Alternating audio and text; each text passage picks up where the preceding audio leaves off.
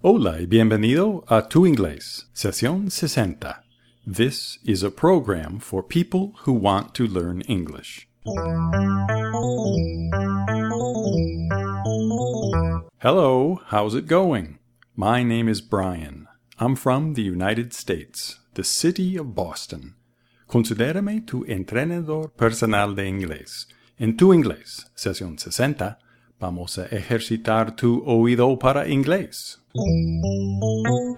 Today on Tu Inglés, session 60, we are not going to talk about grammar or pronunciation. Instead, we are going to exercise your ear with a play, una obra de teatro. That's right. Today, Cecilia and I are going to put on a play for you. Vamos a presentar una corta obra de teatro. Es una sesión avanzada pero creo que será una buena oportunidad para ejercitar el oído y aprender algún nuevo vocabulario. The play is called The Owl, the Bull, and the Forest. If you liked session 54, which was dedicated to the fables of Aesop, then you will really like this play.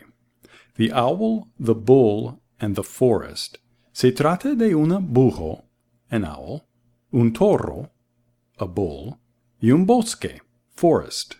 Es como un fábulo sobre el medio ambiente. Hay una transcripción de esta sesión disponible gratis en nuestra página web.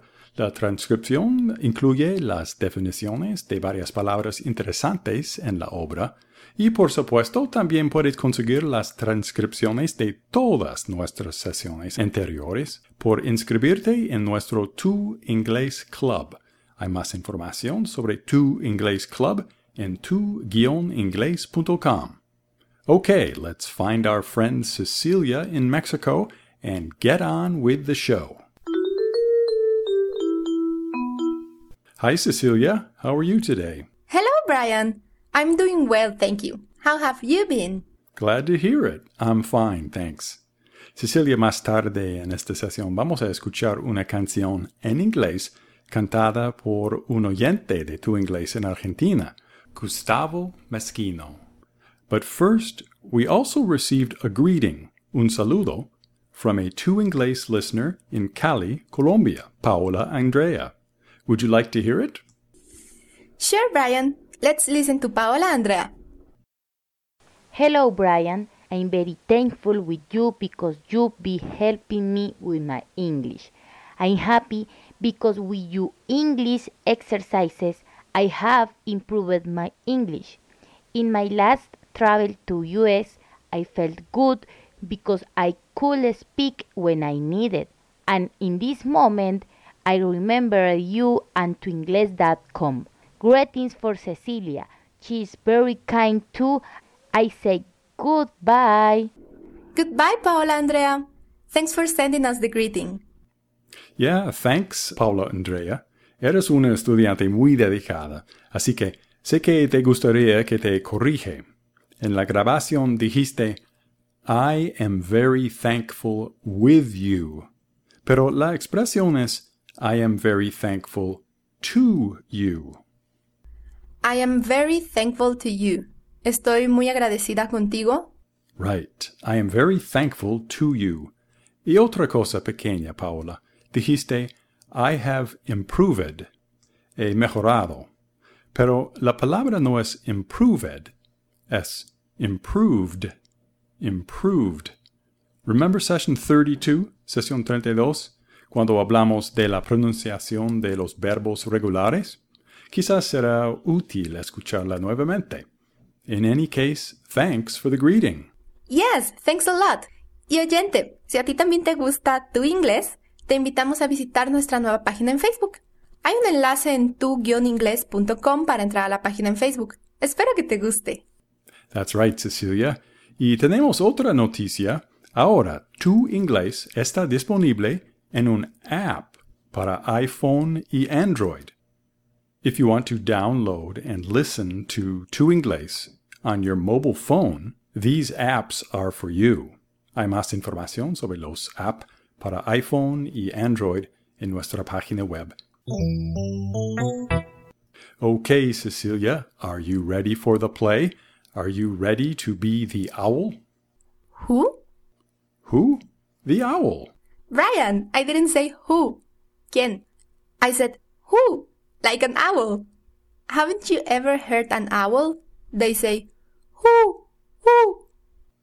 Ah, of course. And I, of course, will be the bull. I do not know how to imitate a bull very well. Oh, very good, Ryan. I think we are ready to begin the play. Okay, Cecilia, here we go. The Owl, the Bull, and the Forest by D. M. Bocas Larsen.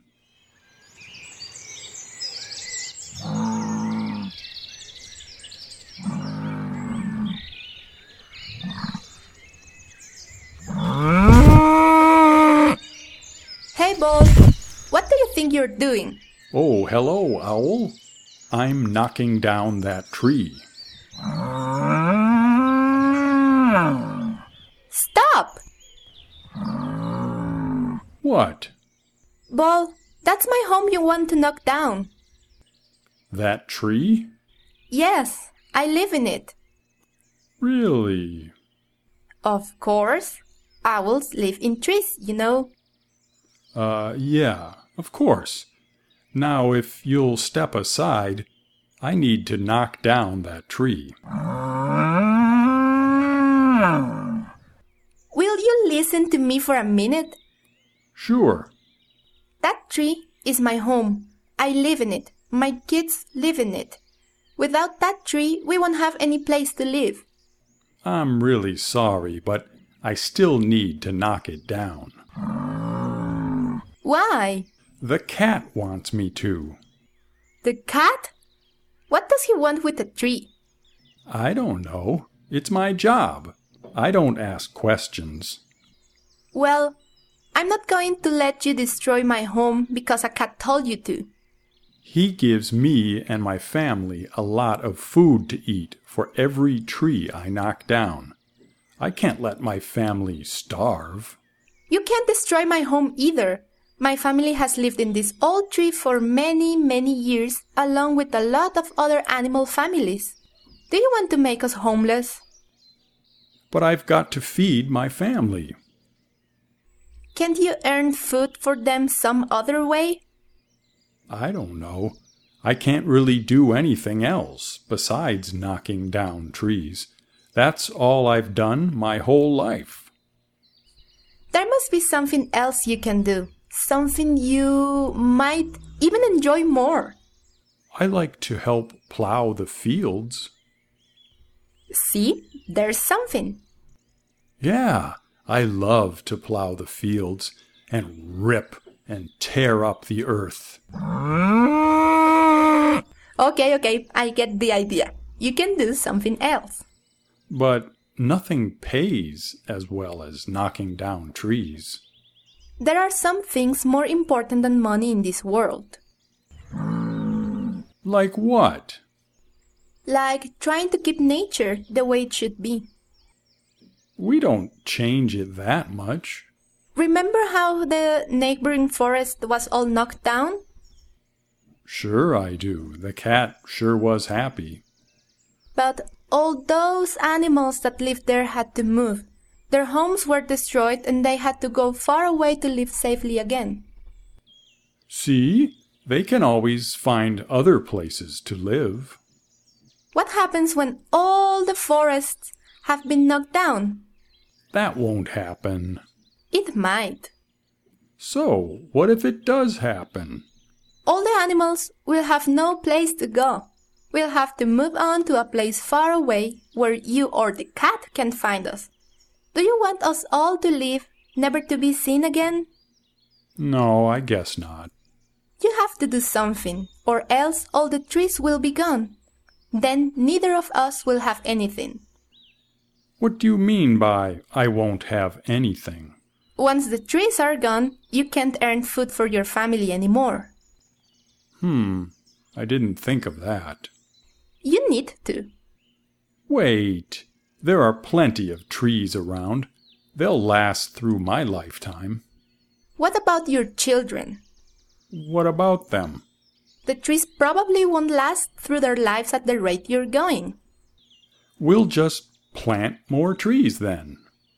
It takes a long, long time for trees to get big enough for some of us animals to live in. Well, it's better than nothing, isn't it? Yes, it is.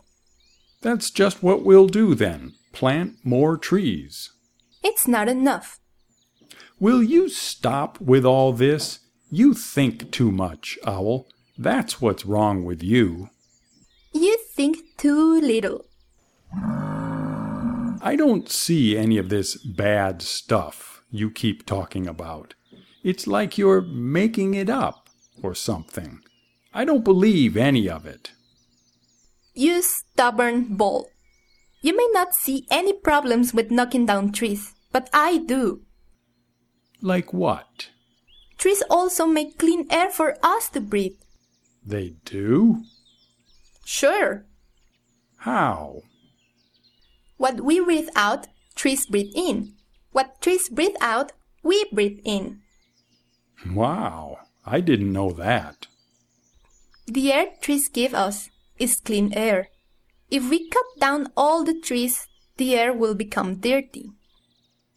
Are you sure? Look at the smog in cities. Yeah, it's disgusting. Without trees, all the air will become so dirty no one will be able to breathe it. Would that really happen? If you knock down all the trees, a lot more than that would happen. This this is all good to talk about, but I still have to work. I guess I'd better start packing. Come on, kids, pack your things. Wait. What? Maybe I could just take some of the trees and leave the forest animals some. That way we both win. I don't want to see any trees taken. Every time some are taken, the more danger our earth will be in. But I've got to live. Yes, you do. Maybe we can share. But like I said, every time a tree is knocked down, the environment will be in a little more danger. I know, I know. The dirty air and all that. And have you noticed the temperature? Yeah, it seems like it's getting hotter every year. That's because we are losing so many trees. It is? How? Do you remember that I was telling you about how trees breathe in what we breathe out? Yeah, sort of. If there aren't enough trees to breathe in what we breathe out, then what we breathe out stays in the air and isn't used. What does that have to do with temperatures? Heat rises from the earth. What we breathe out traps the heat like a blanket. If there aren't trees to breathe that air, the heat will not escape and we will end up living in a giant steam bath. Oh, but winters are getting colder. That's all part of the same problem. The warming makes all of the weather worse. Every year we get more hurricanes and tornadoes. Everything is more extreme.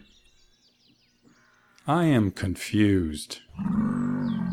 This isn't making any sense, is it? Not really. Then I've already lost. Look, I, I don't want to destroy your home. Can't we make a deal? You can make deals with nature. I have to go. Okay, goodbye, Owl. Goodbye. Come on, kids!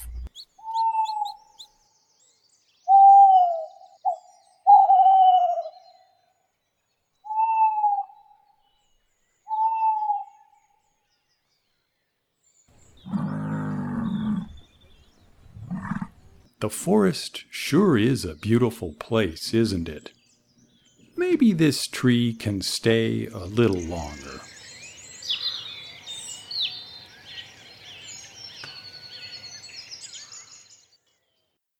Well, I hope you liked our play.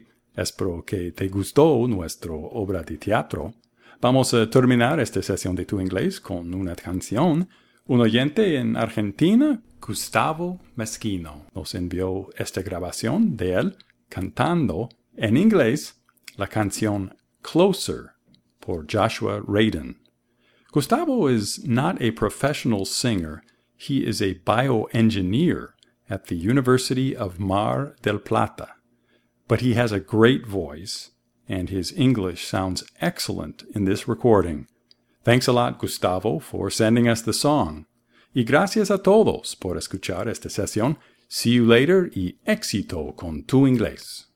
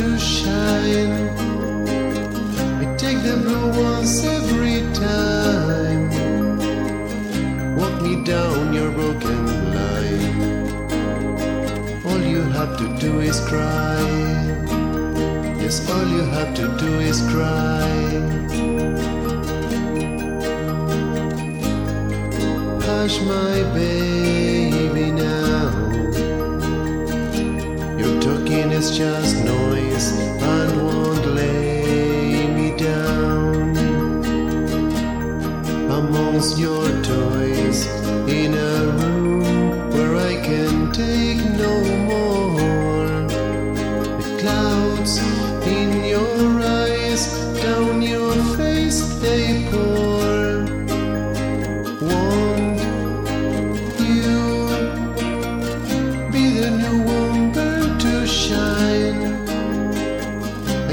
the blue ones every time. Walk me down your broken line. All you have to do is cry. Yes, all you have to do is cry.